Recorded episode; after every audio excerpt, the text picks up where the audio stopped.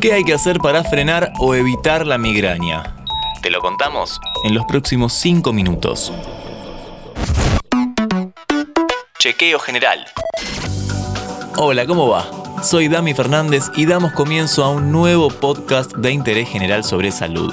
¿Cada cuánto te duele la cabeza? Particularmente, ¿qué parte te duele? En este episodio charlamos de jaquecas y de migrañas.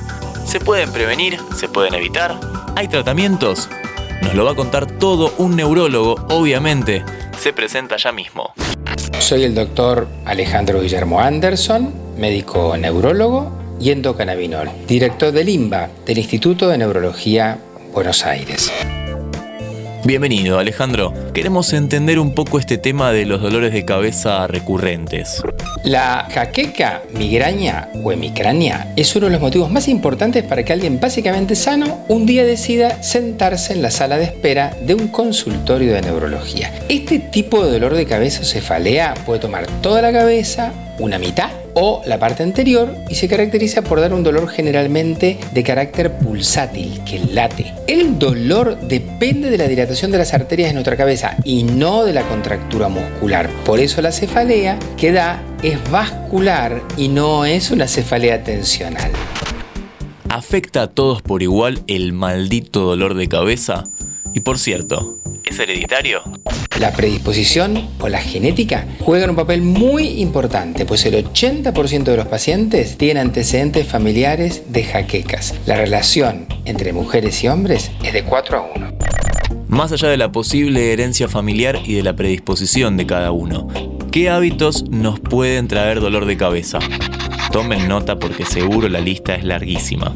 Calor excesivo, luces brillantes, lugares o ambientes ruidosos, determinados olores penetrantes, sustancias volátiles, perfumes, ambientes viciados, cerrados, con humo de cigarrillo, el alcohol, el vino blanco que tiene sulfitos o el champán, los vinos tintos con tiramina, el café, tés y bebidas colas por la cafeína, las comidas rápidas, la comida china, la comida chatarra que tiene glutamato monosódico, un realzante del, sabor, determinados quesos que tienen tiramina, algunos chocolates, el cigarrillo, por supuesto los golpes en la cabeza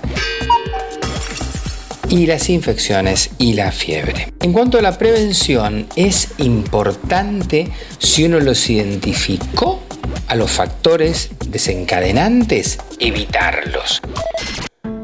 Bueno, ahora vamos a saber cómo aliviar el dolor de cabeza, pero antes te recuerdo que si te gustan nuestros podcasts, podés seguir el canal de interés general en Spotify y vas a encontrar contenidos nuevos todos los días.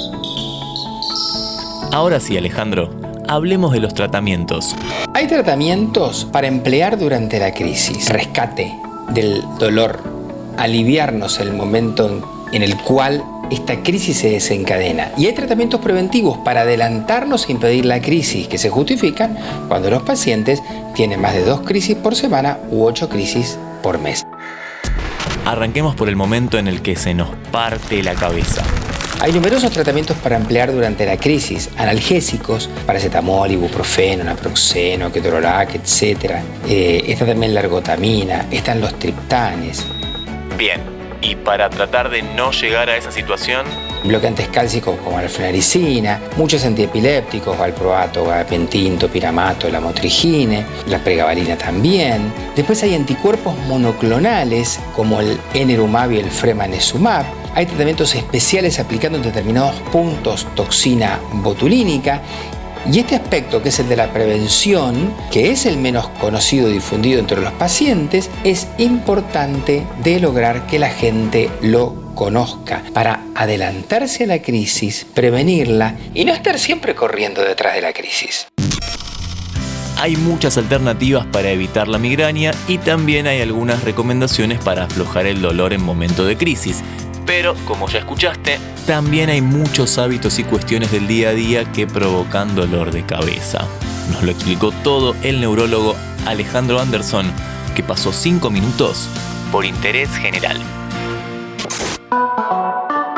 Antes de deslizar para continuar con tus podcasts favoritos, seguí a Interés General en nuestro perfil de Spotify.